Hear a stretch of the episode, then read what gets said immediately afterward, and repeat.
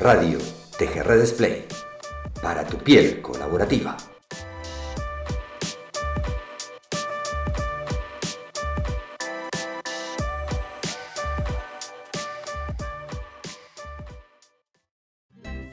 Eh, nos vamos a reunir en unos minutos con Doménico para, para charlar un rato sobre tecnologías sociales. En este lugar maravilloso, en Villa Langostura, Lago Espejo específicamente, Doménico nos comentó que, había pasado por estos lares y, nos, le llamó mucho la atención y la verdad que le gustó mucho esta posibilidad de, recordar ese, este espacio que él ya conoce muy bien. Yo lo veo allá a lo lejos, este, sentado al lado de un árbol, eh, mirando el río, eh, tirando alguna que otra piedrita al lago, eh, viendo a ver si hace sapito, como decimos nosotros. En este caminar lo presento un poco a, a Domenico. Domenico Di Siena es un diseñador cívico, investigador, consultor, emprendedor y activista. Es socio cooperativista de la plataforma Fairbnb.cop es responsable del desarrollo de volúmenes media centrado en los procesos de activación de ecosistemas cívico-económicos para el desarrollo local, investigador y cofundador de diferentes aspectos, redes y comunidades conocidas por su capacidad de innovación e intercambio de conocimiento.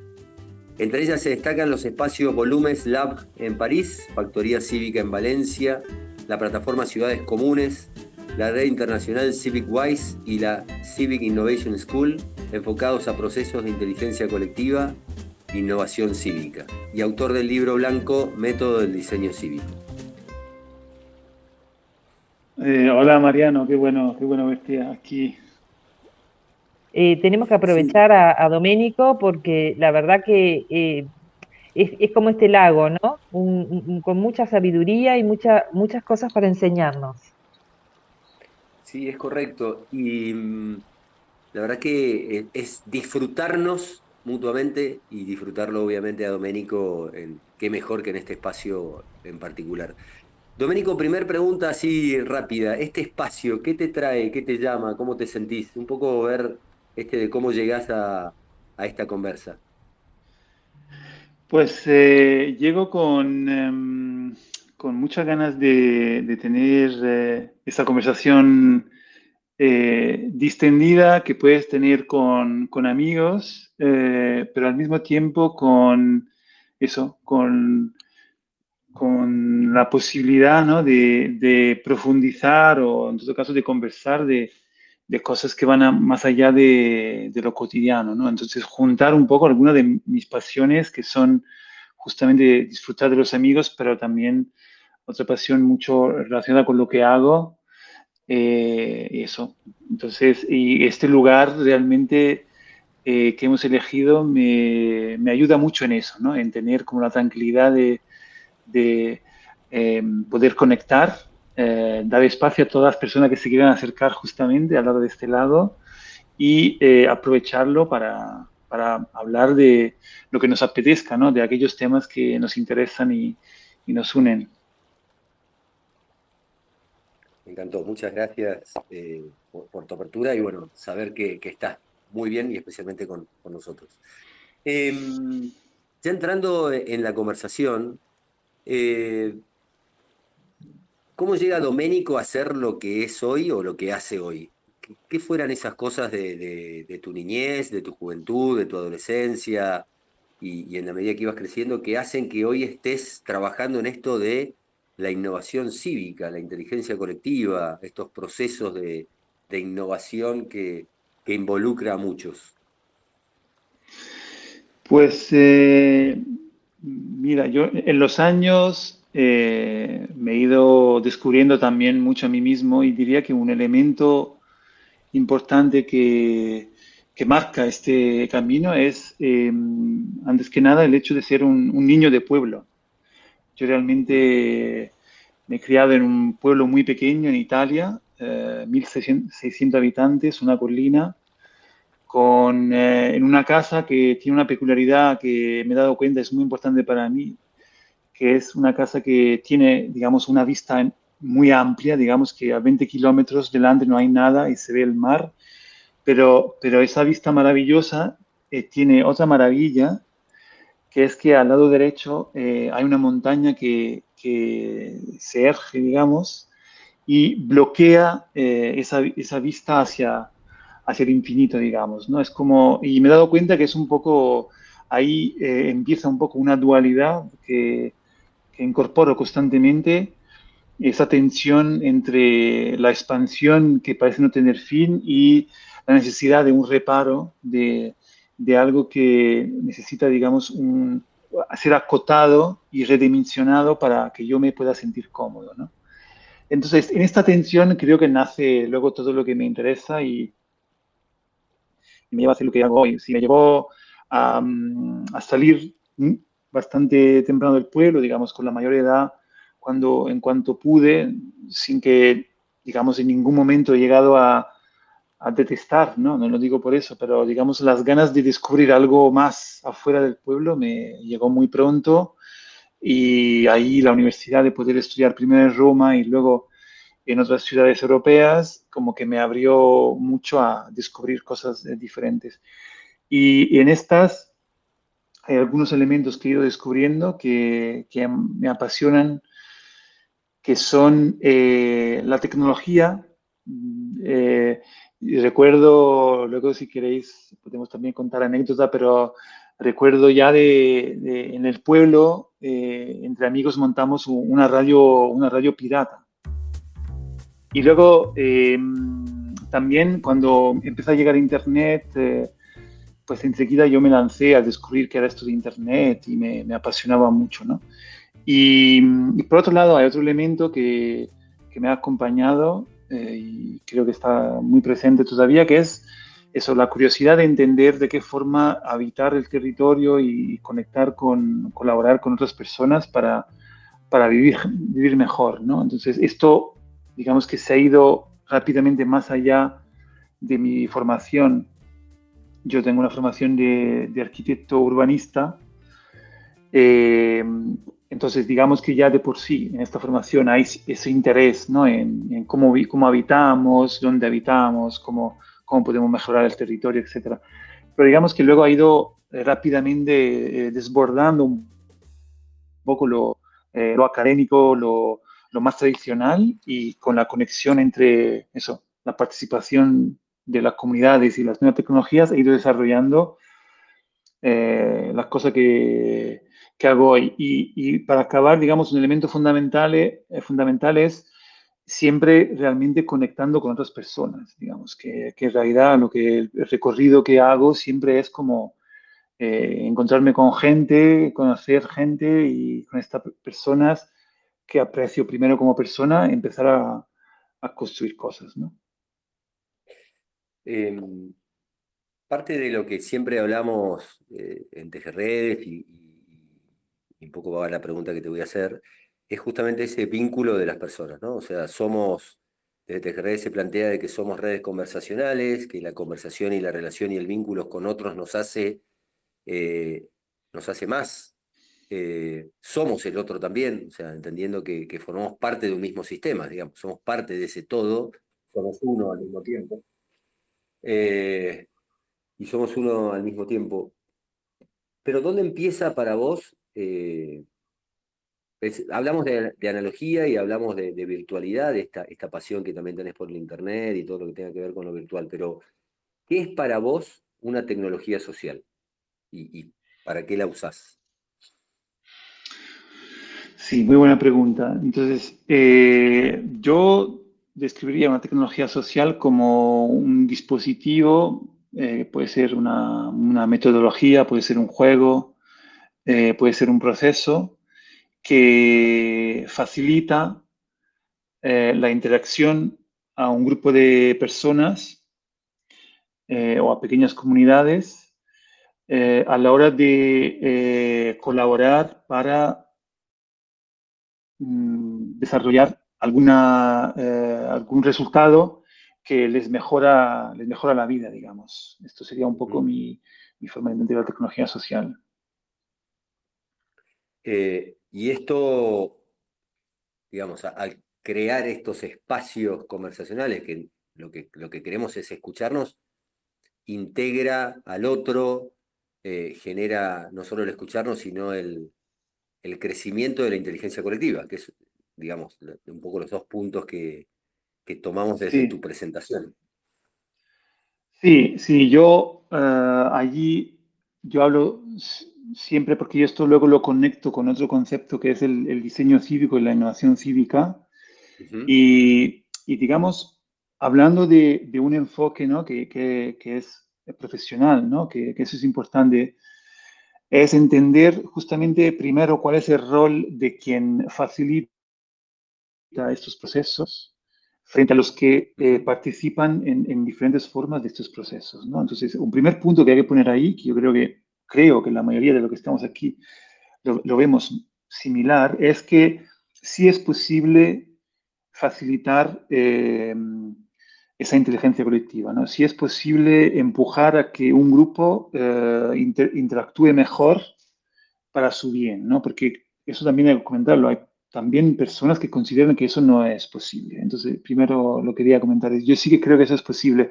Es muy importante hacerlo bien, entonces, por eso digo que es muy importante toda la reflexión profesional eh, sobre eso. Dicho esto, entonces, ¿cuál es el rol de las personas que nos dedicamos a eso? Y, una de las cosas que siempre comento que es, es, muy, es muy simple, pero no ocurre eh, siempre, que es el hecho de, mm, entender muy bien la relación, el equilibrio entre lo que es el conocimiento situado y el conocimiento especializado. Entonces, nosotros, los profesionales, traemos eh, en estos contextos para activar la inteligencia colectiva un conocimiento profesional, ¿no? Entonces, tenemos experiencia, conocemos habitualmente cómo suelen eh, ocurrir ciertas dinámicas de grupo, cómo se puede facilitar, qué es lo que puede ocurrir, etcétera, etcétera. Pero posiblemente no disponemos del conocimiento que es específico de esa comunidad o de ese territorio, que es el conocimiento situado, ¿no?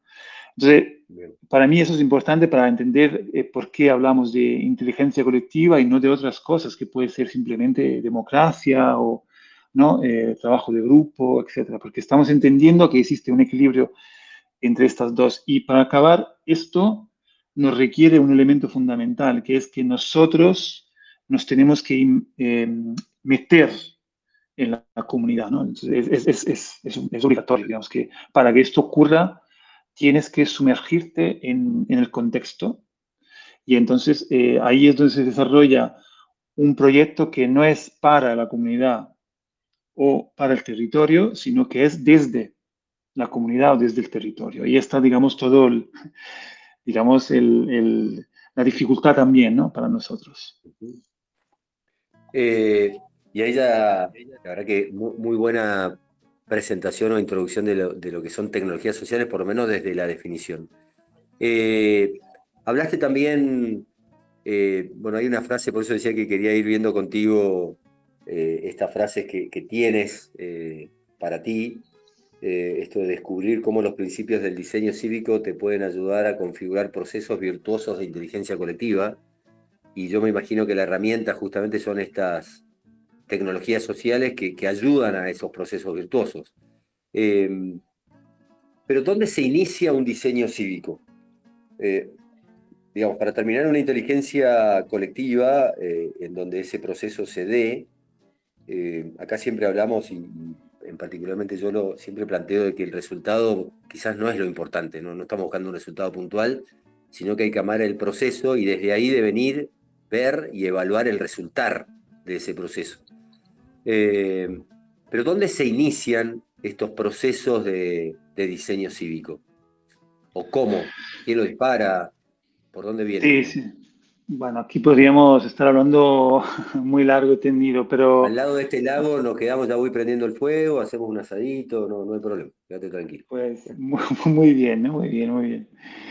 Em, sí, vamos a ver. Em, yo diría que para empezar yo, digamos, eh, en el trabajo, eh, digamos, en los últimos 15 eh, años he intentado de alguna forma em, sintetizar en algunos esquemas cómo eh, justamente se dan estos procesos. ¿no? Eh, claramente es una, es una, labor difícil porque hay diversidades, pero hay una cosa que simplifica y ayuda a entender. Para mí, primero, hay como tres grandes acciones que son el pensar, el hacer y el situar.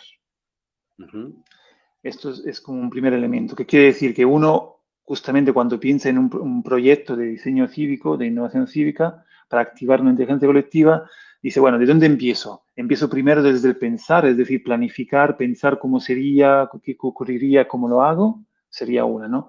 La otra es empezar desde el hacer. Realmente es que, es que tú eh, estás ya posiblemente en otra tarea, en otra acción, en otro proyecto, y es allí en el que realmente te das cuenta que esto puede eh, desembocar en otra cosa. Entonces, es en el hacer en el que empieza el proceso. Pero hay otro, y esto insisto mucho, tiene que ver con lo que comentaba antes, que es el situar.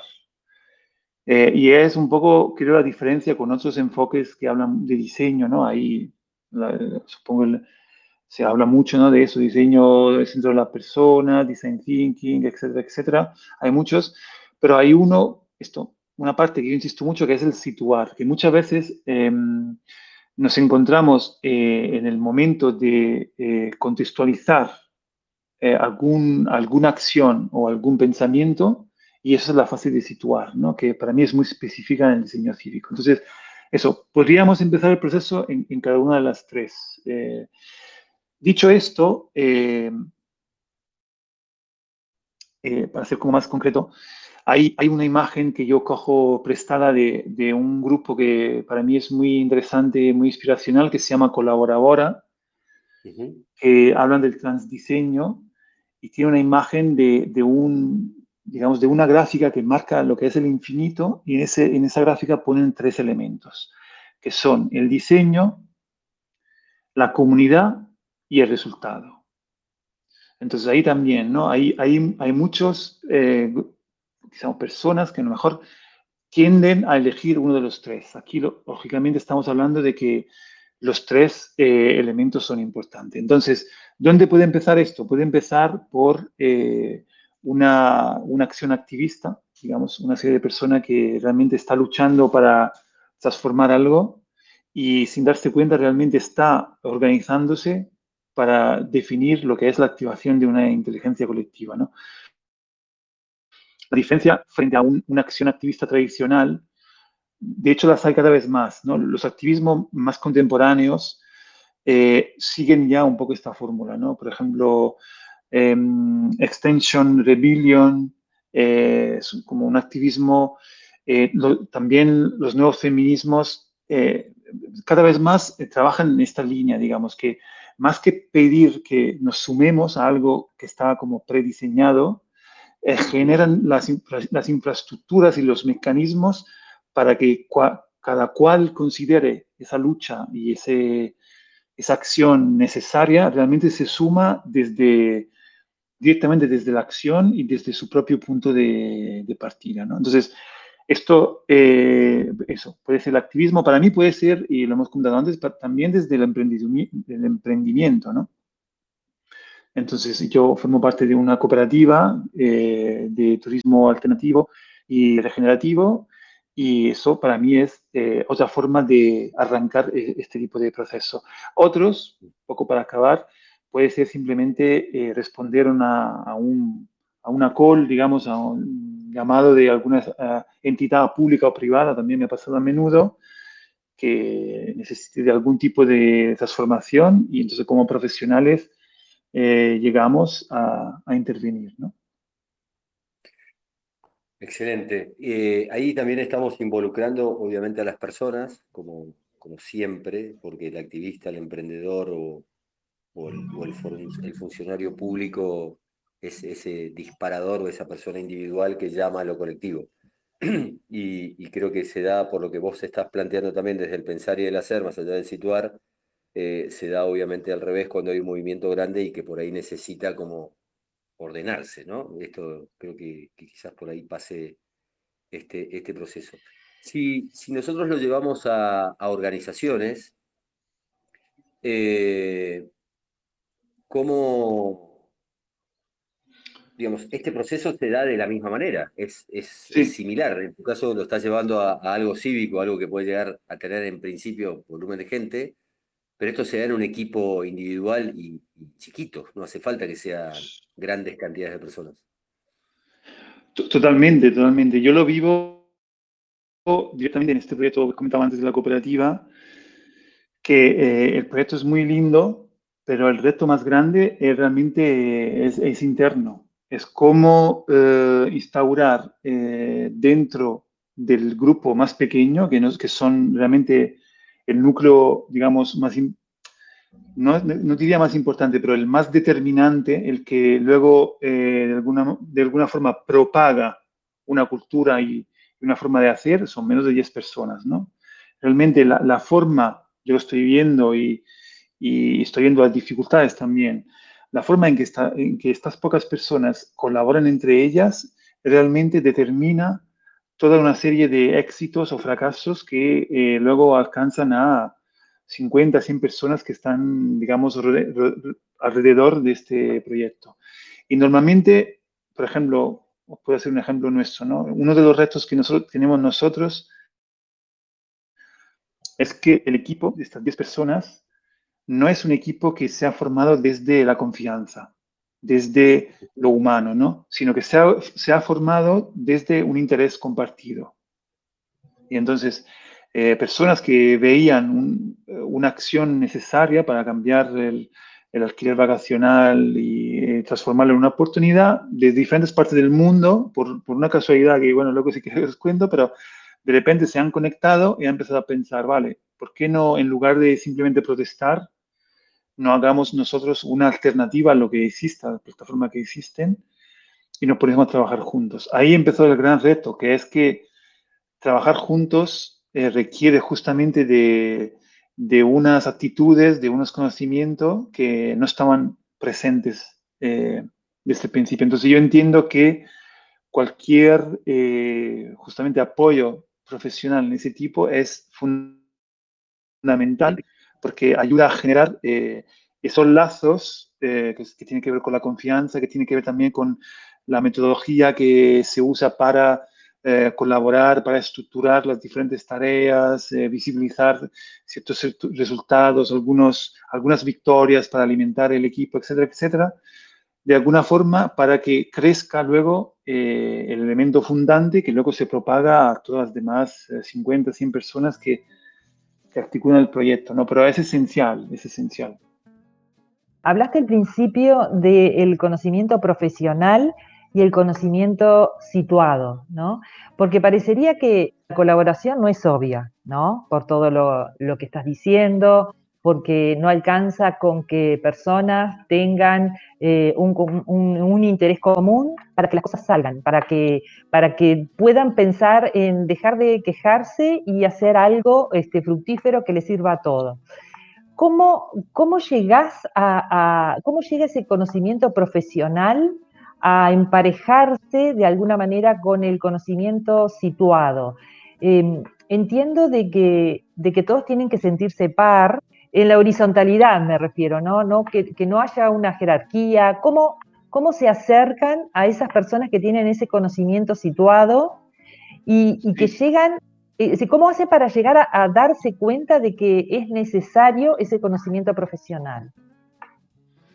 Vale, sí, son, son eh, diferentes cosas a la vez. Entonces, primero, ¿cómo, ¿cómo hacemos para conectar ese conocimiento profesional con el situado? Yo eh, lo hago teniendo en cuenta em, tres cosas, eh, tres eh, actitudes y acciones fundamentales. Lo primero justamente es que recordarnos e incluso planificarlo desde antes, una cosa obvia que yo creo que vosotros, eso, os conozco y sabéis que lo trabajáis mucho, lo comentaba también antes Mariano, que son las relaciones, lo humano, ¿no? Es decir, son, hablabais antes de las conversaciones entre personas, ¿no? También. Eso es fundamental, muchas veces se, nos olvida. Entonces, primero hay que tener cuenta de que se trata de, eh, trabajar con eh, relaciones. Entonces, eh, esto ya nos condiciona muchas veces, si lo tenemos en cuenta, en buen sentido, nos condiciona en la forma de cómo nosotros nos ponemos eh, en relación a los que eh, participan de ese proceso. Luego están em, un, un, elemento fundamental que es la escucha, obviamente, que es tener esa capacidad de, no, estar simplemente ahí como dando muchos inputs, ¿no? que como facilitadores muchas veces ocurre, sino tener la capacidad de ver, observar y escuchar muy bien eh, qué, es, eh, qué es lo que está pasando. Y luego el elemento clave, que es lo que responde más, creo, de una forma más directa a lo que comentas, es el aprendizaje o el coaprendizaje. Es decir, que yo lo uso como, como, como incluso vara de, de, de, análisis para entender si un proceso está yendo bien o mal. Más que la jerarquía, sí, yo, yo no creo, personalmente, luego si queréis lo podemos debatir, ¿eh? no creo que es un problema de que haya más o menos jerarquía. Creo que, no, creo que eh, es más grave, por ejemplo, no ser claros en cuál es, si existe esa jerarquía, cuál es la gobernanza del proceso, etcétera, pero no creo que es necesariamente eh, un proceso jerárquico, eh, no tiene esa capacidad de, de, incorporar los dos conocimientos. Creo que es más la falta de transparencia, la falta de claridad, la falta de, de, de documentación, etcétera, etcétera. Si queremos, lo entramos ahí. Pero un elemento que es clave es el, el, el, el aprendizaje y el coaprendizaje. Es decir, que los que participan del proceso desde nosotros que facilitamos a los que participan en todos los diferentes gradientes de implicación, que eso lo digo, lo repito porque es importante, creo que es interesante proponer en la medida de lo posible que haya diferentes gradientes de implicación, todos están aprendiendo de los demás. Entonces, ese, ese elemento de coaprendizaje eh, es fundamental y es, es lo que, cree, lo que eh, genera esa conexión entre el conocimiento situado el conocimiento profesional. ¿Qué quiere decir concretamente? Que obviamente nosotros como profesionales tenemos una visión que en ciertas cosas va más lejos. Y entonces es útil dejar que ese, que ese conocimiento caiga eh, en el grupo. Y nosotros de la misma forma tenemos que tener la capacidad de utilizar nuestra profesionalidad de, de facilitadores para habilitar que eh, ese conocimiento situado que existe en las personas eh, emerja. Entonces, eso claramente consiste en eh, de, dejar espacios para que las personas se expresen, que eh, mucho también en que haya espacios. Yo en esto soy radical y, y, sé que muchas veces es raro, pero yo en, los procesos dejo espacios des, algunos espacios descontrolados, digamos, que, que, eh, que, a veces, a menudo dejan eh, eh, un, un, sentimiento de, de, incomodidad, digamos, que yo a veces en las dinámicas eh, suelo dejar a algunas personas de repente olvidadas, un poco para ver qué ocurre, porque en ese espacio vacío en el que no está claro lo que tiene que hacer, puede ocurrir algo eh, interesante, porque de repente se miran entre ellos, no saben muy bien qué está pasando y puede que alguien aporte un elemento que no estaba previsto, que de repente desengancha ese espacio de compartir, de experimentar y de generar inteligencia colectiva. Lo difícil siempre está en, la justa medida. Eh, y ahí está nuestro hilo rojo, que es, lo que se aprende, yo creo que la teoría poco puede hacer allí, es como que se aprende desde el hacer. Eh, sin duda, ¿no? Eh, entender cuál es el hilo rojo en que tú intervienes o dejas que las cosas ocurran es muy difícil. Pero eso, digamos que, es muy importante ese, elemento del, coaprendizaje. ¿En qué, este, no sé si porcentaje, en qué medida está la parte lúdica mezclada en eso? ¿O no, o no, o no está? No, puede, puede estar, digamos, ojalá esté lo más posible, digamos, que la parte lúdica ayuda muchísimo. Yo, yo digamos que a mí me gustaría eh, saber más, tener más capacidad de, de introducir esa, esa, parte lúdica, pero seguramente creo que es un elemento que ayuda, ayuda muchísimo, eh, sin, sin, duda. Me, me surge la pregunta, porque la verdad que está todo planteado por lo que venís hablando desde lo positivo, es decir, eh, desde el hacer, lo difícil que tiene que ver eh, hacer intervenir a los distintos actores, dejar aparecer ese vacío respecto a, ese aprendizaje que va a venir. Pero, ¿cuáles son los, los obstáculos, los bloqueos que, normalmente encontrás en estos procesos? Sí, sí, sí, muy bueno. Eh, hay, hay muchos, entonces, hay algunos que tienen que ver con lo humano, que por eso insistí mucho, ¿no? Que quiere decir que eh, a veces hay cuestiones muy humanas que hay que tener en cuenta que las personas a lo mejor llegan en algún tipo de dinámica, llegan mal, ¿no? A mí me gustó mucho que te acercaste y, me preguntaste cómo estoy, ¿no? Eso es una praxis, eh, ya se nota, ¿no? Es como eso, eso es muy importante, es que entender las personas cómo están y cómo llegan a, un grupo, a una dinámica colectiva, es, es, muy importante, ¿no? Porque muchas veces el hecho de que alguna persona en ese momento eh, no se encuentra bien, tienen algo en la cabeza eh, o tienen a veces muy simplemente hambre o, no están cómodas, eh, puede perjudicar efectivamente la, la, buena colaboración en, una dinámica en concreto. Esto, digamos que a mí yo me lo llevo también a otra reflexión como más amplia, ¿no?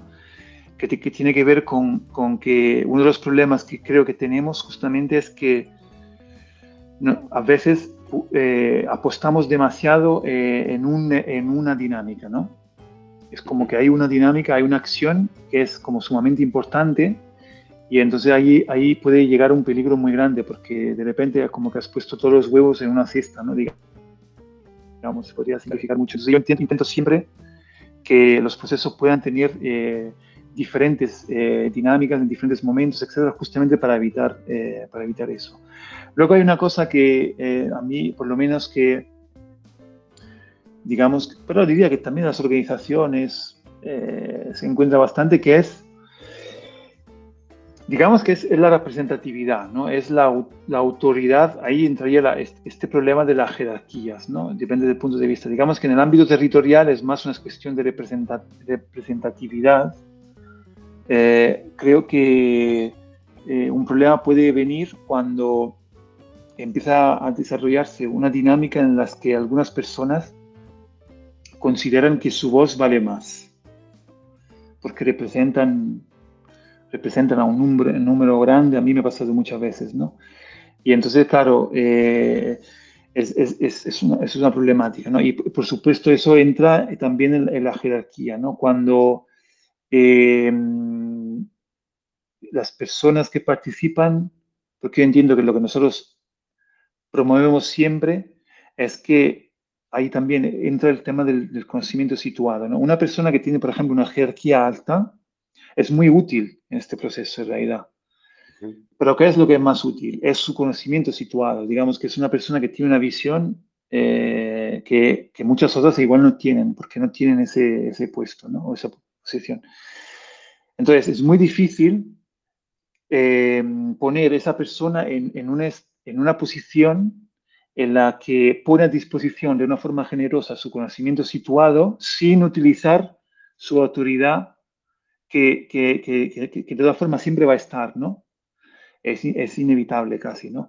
Pero muchas veces lo que ocurre es que esas personas son incapaces porque en su manera de relacionarse con la, con la, con la gente en el trabajo o en el grupo, su, su, su, propia identidad está basada en su autoridad, entonces tienen, la, tienen dificultad en separar las dos cosas, ¿no? Entonces, en el proceso no tienen capacidad de despojarse de su autoridad para poner simplemente sobre la mesa su, su conocimiento situado. Ese es un, es un problema que, que, encuentro. Y luego hay otro que, y esto, bueno, luego si queréis eh, seguimos más, pero hay otro que encuentro que esto es, es más común eh, en ámbito territorial, diría yo, ¿no? que es en el que más me muevo yo, es el tema de, mm, esto no sé cómo llamarlo, eh,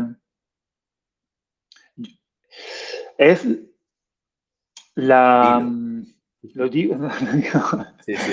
es como la, la, la um, um, no, no, me sale, pero digamos, es, esa, esa actitud de superioridad de lo colectivo. Es decir, los que nos dedicamos a lo colectivo tenemos un, a veces un deje que es muy malo para mí, que es como nosotros abogamos por la inteligencia colectiva, por la colaboración, por poner gente eh, a trabajar juntas, eh, em, somos inclusivos lo más posibles, automáticamente eh, lo que nosotros estamos proponiendo está por encima éticamente de todo lo demás. Digamos, cualquier otra cosa que está ocurriendo en ese mismo espacio, en ese mismo territorio o en ese mismo tema, debería entenderlo por sí mismo que está por debajo de lo que nosotros estamos haciendo. Y una especie de sentimiento de superioridad que intenta, de alguna forma, yo, yo por eso antes hablaba de los activistas, ¿no? Y me gustan mucho los nuevos activismos.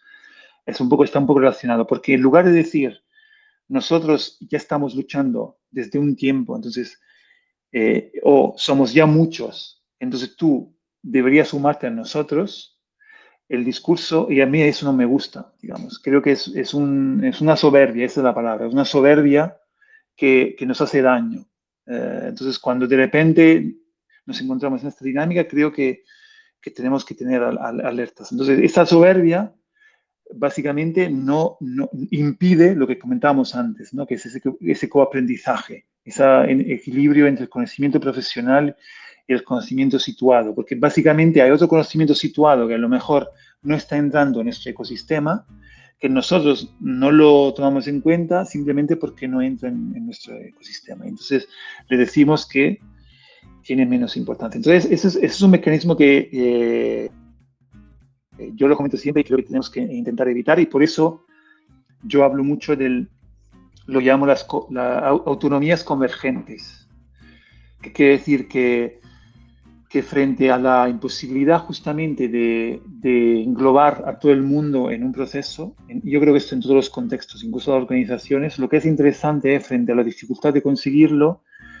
entonces en, en lugar de pretender que todos se sumen, o todos los que deberían sumarse se sumen, cuando esto no ocurre, establecer puentes eh, con los que ya están haciendo cosas, respetando su autonomía, respetando que esta gente que tiene su autonomía está haciendo cosas, pero pretendiendo que hay un puente de, intercambio, justamente de sus conocimientos. Vale, tú tienes tu autonomía, estás haciendo estas cosas, pero si estamos yendo en la misma dirección, deberíamos por lo menos intercambiar. Por lo menos intercambiar. Em, me, llama mucho la atención y bueno, me, me quedé un poquito con la soberbia anterior, que es ese ego que tiene lo individual y lo colectivo que, quizás quiera estar por encima de otros. ¿no? Eh, y también al mismo tiempo, de esta actitud de superioridad de, lo colectivo, eh, quizás terminan convirtiéndose en aquello por lo, o en lo cual supuestamente luchan en contra, eh, justamente porque por una cuestión de validación de lo, de lo propio. ¿no? Em, te voy a sacar un poco de los bloqueos y, vamos, ya estamos casi de camino al cierre, pero una de las grandes distinciones que tienes y, que lo aprovechas en todas las actividades que haces es esta integración, y lo hablaste hoy muy bien de, de, tu, pasión por Internet, por lo digital. ¿Cómo, ¿Cómo trabajas en la integración de lo digital, virtual y lo presencial? Y, cómo lo estás aprovechando, ¿no? ¿Cómo se maximiza esa posibilidad? Sí, sí, sí. Lo, primero es que yo creo que eh, muy pronto me di cuenta que mm, que lo digital eh, no, es, eh, no es una réplica eh, en otro formato de lo presencial. Y que, digamos, afortunadamente, digamos, pude experimentar muy pronto con ello. Veis que yo, por ejemplo, hablo mucho de, espacio digital, de presencial, utilizo menos la palabra virtual, porque justamente virtual eh, describe lo que existe en potencia, ¿no? pero que no acaba en principio, en teoría, ¿no? lo que no acaba de existir porque existe solo virtualmente. ¿no? Entonces, digital para mí es algo que existe, es, que muy presente, ¿no? es, más presente ahora digamos que con, con, la pandemia, con la pandemia digamos que lo, tenemos más claro, pero yo creo que desde, desde que empecemos, desde que empezamos a comunicarnos eh, a través de dispositivos, eh, tecnológicos, desde el teléfono, esta, este, esta nueva esfera ha empezado a entrar, ¿no? Digamos que todo lo que es comunicarnos y relacionarnos ha empezado a pasar por eh, una dimensión que no está em, visible en lo que es la dimensión espacial y presencial. Entonces, a raíz de eso, yo digamos, digamos que siempre con las ganas un poco de insistir en este hecho de que es importante entender que, que existe, que no es solo una réplica eh, en otra dimensión de lo, de lo, que tenemos en lo presencial, empecé a experimentar. Entonces, un elemento fundamental que quiero compartir justamente, una gran oportunidad que tenemos, ¿no? que entre lo digital y lo presencial, es que eh, entender que mm, la construcción, la co-creación, el coaprendizaje que generamos en cualquiera de las dos dimensiones se retroalimenta. Esto es un primer paso. Yo creo que en cualquier acción que nosotros hacemos también trabajando con equipos, con grupos, con comunidades, es entender que eh, eh, en cualquiera de los dos espacios se pueden generar eh, espacios de, de construcción, de co-creación, de co-aprendizaje. No solamente porque muchas veces hay una tendencia a pensar que es, sobre todo en lo digital, el espacio en que multiplicamos la difusión, ¿no? Rompemos las barreras de lo físico y simplemente nos podemos permitir ampliar mucho más eh, la difusión. Pero no, yo creo que es importante recordar que podemos eh, construir. Y en eso yo siempre recuerdo una bonita experiencia que pude vivir en Madrid.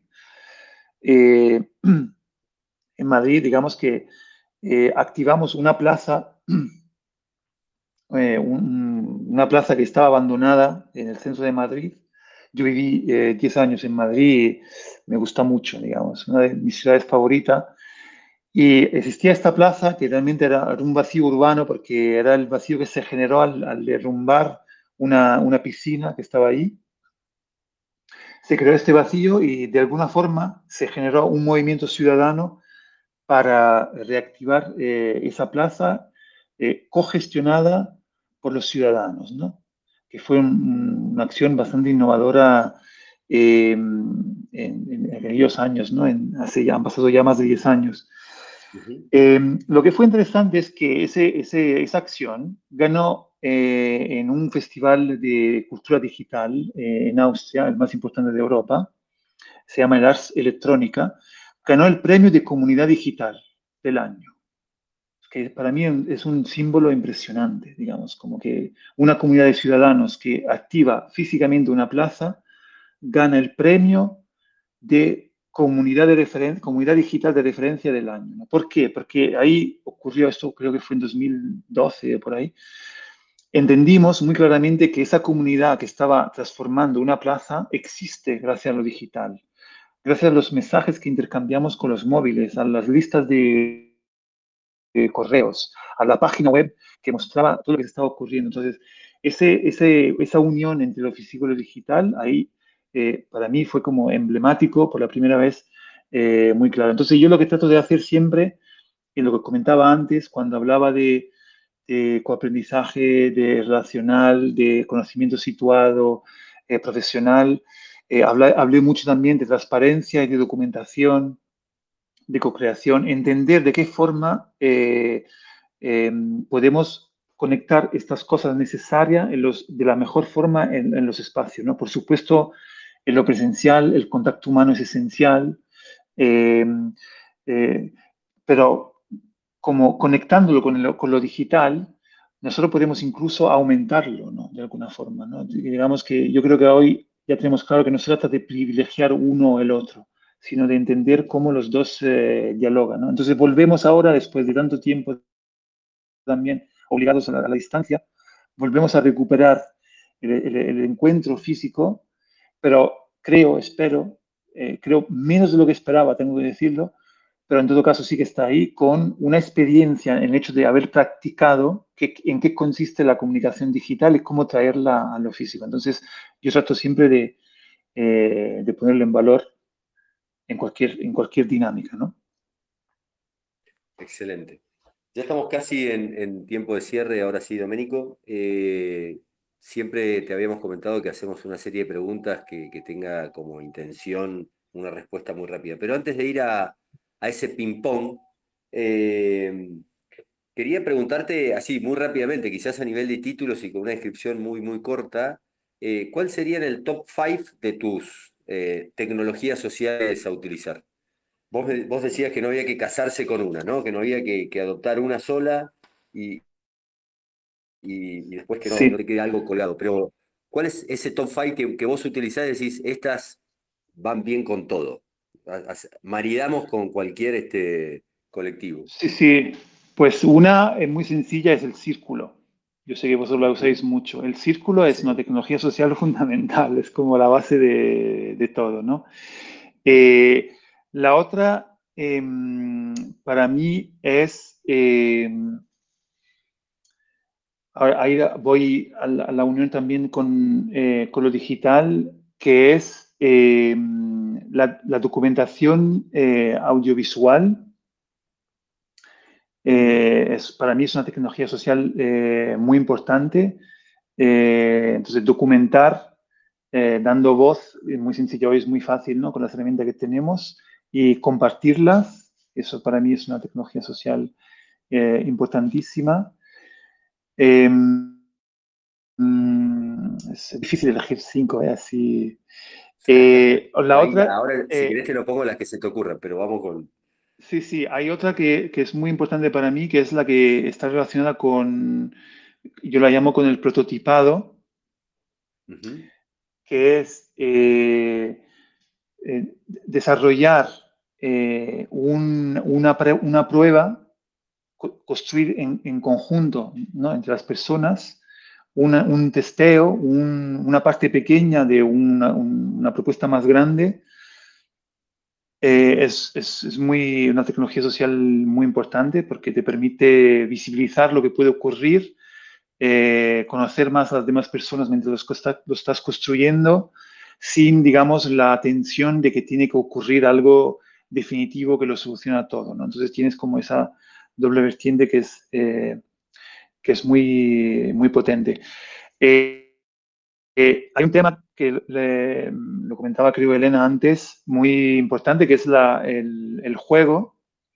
entonces la, la, forma de juego me parece una tecnología social fundamental que puede ser de cosas como más simple como puede ser incluso la música o, eh, digamos, desde acciones eh, que, bueno, como la que hacéis vosotros, que pueden ser como en el redómetro, ¿no? Cosas así, que, que son juegos que te permiten experimentar de una forma lúdica algunos eh, conceptos que son importantes. Y, em, ¿qué más? Creo que he dicho cuatro faltaría una quinta. Creo que em, aquí me iría un poco, digamos que para mí es un poco, parece un poco teórico, pero digamos una tecnología social es, eh, hablo, quiero hablar más de un enfoque, ¿no?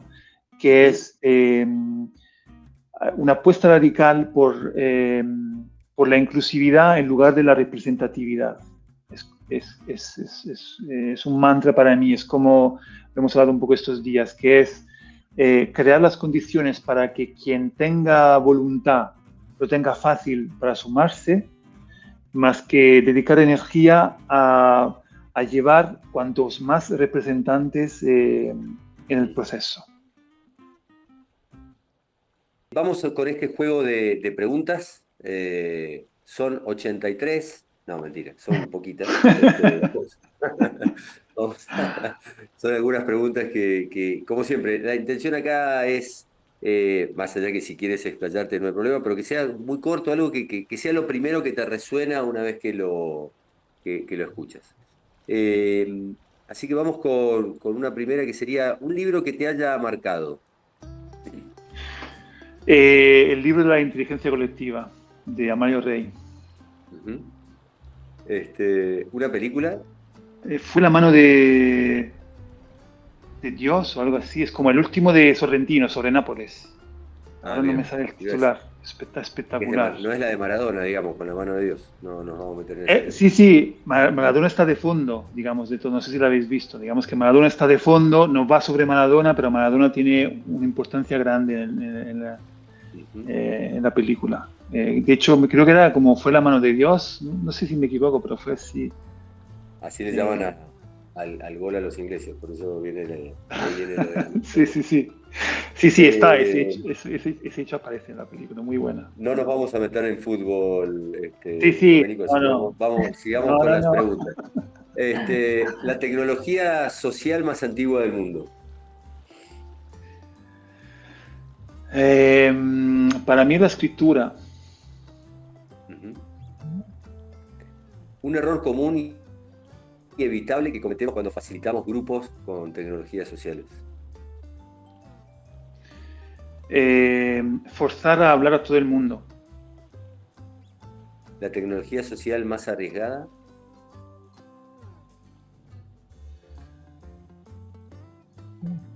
Mm. Em, puedo decir paso, ¿eh? si, no te sale nada. No, pero me, estimula, me estimula. Eh, em, ah, bueno. Em, las asambleas. ¿Por qué invitarías a gestar comunidades desde una inteligencia colectiva?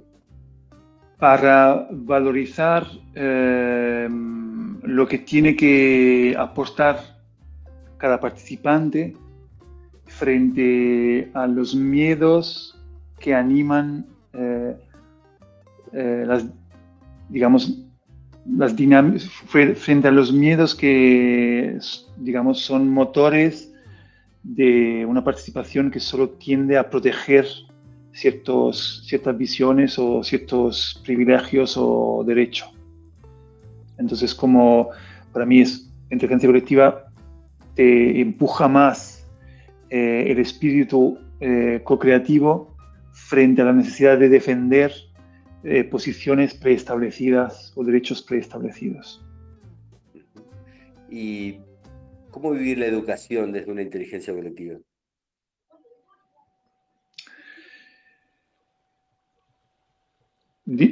Asociada a lo que comentaba del, eh, del coaprendizaje, donde, donde nos, nos educamos mutuamente.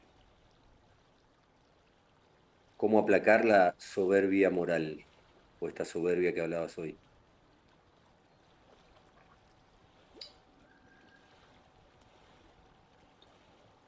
Mm.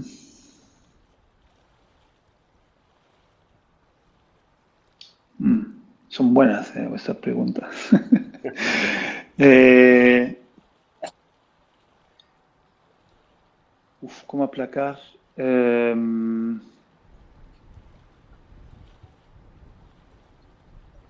mm,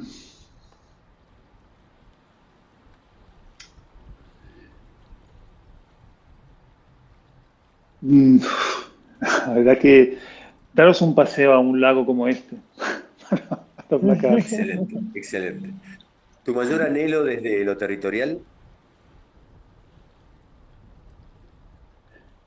Pues devolver, em, devolver el, protagonismo a, la acción de habitar. Eh, el habitar se ha vuelto una acción de, de privilegio atado a, a nuestro estatus social, habitamos allá donde nos podemos permitir habitar y, en cierto sentido compramos eh, lo que podemos del espacio que vivimos y, entonces creo que hay que volver a ser protagonistas del territorio en el que habitamos, construyendo cosas pequeñas también con, con esos vecinos. Eh, últimas dos. Un mensaje para quienes facilitan.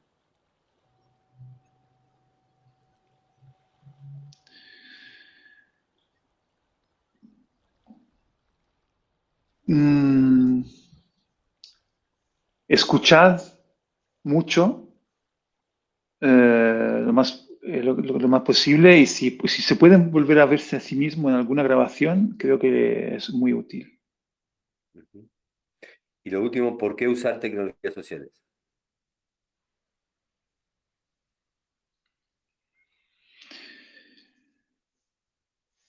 Eh, por lo que comentaba al principio, porque creo que soy un, creo mucho en la capacidad de, transformar, de incidir eh, en, en, donde vivimos. Y entonces, en ese sentido, creo que la tecnología en general es nuestra, eh, nuestra herramienta para transformar y es social porque necesariamente esa acción está, digamos, debería estar eh, compartida, socializada con eh, otros actores que tienen los mismos objetivos, intereses o que habitan en el mismo territorio. Doménico, un placer, muchísimas, muchísimas gracias. Yo agradecerte, Doménico, eh, un placer escucharte. Se nota todo el conocimiento y experiencia porque lo dices de una manera muy clara y entendible y, la verdad que se, se aprendió mucho en esta conversación. Ha sido un gran placer.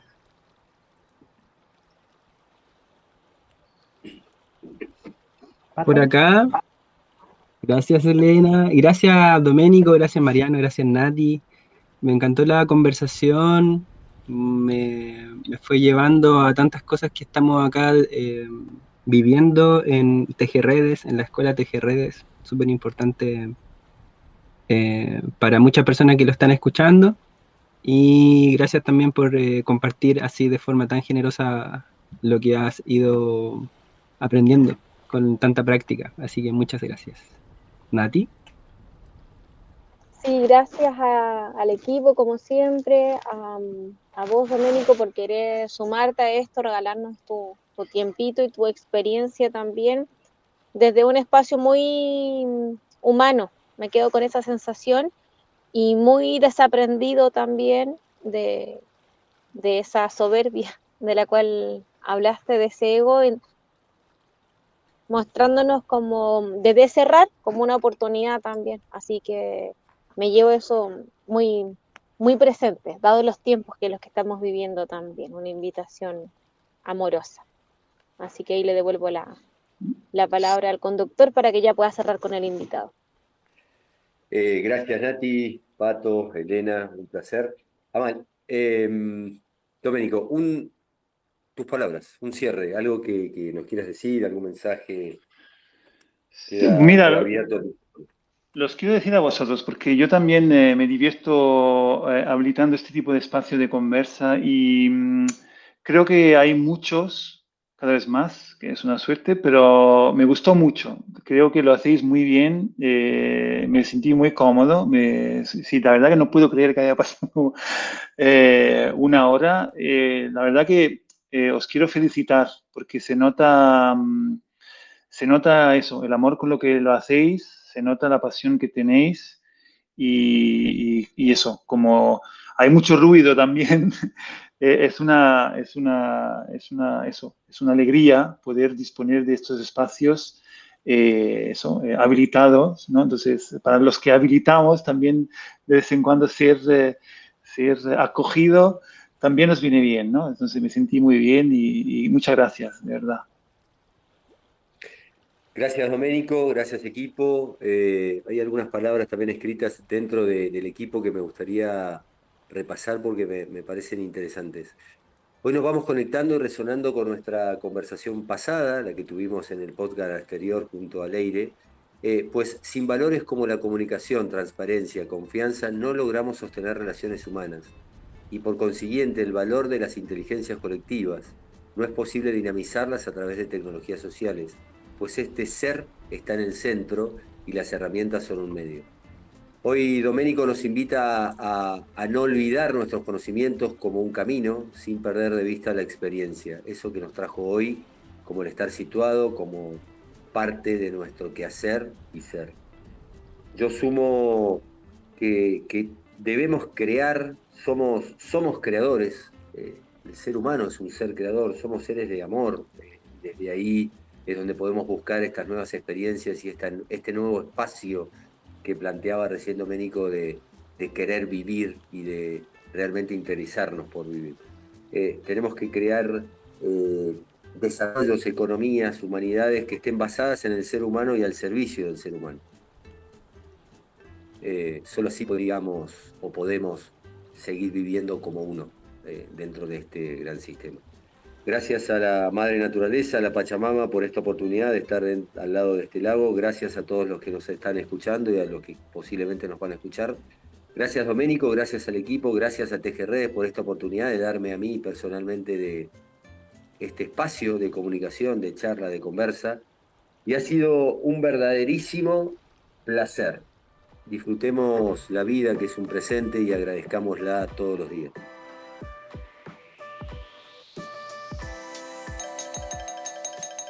Radio TGR Display. Para tu piel colaborativa.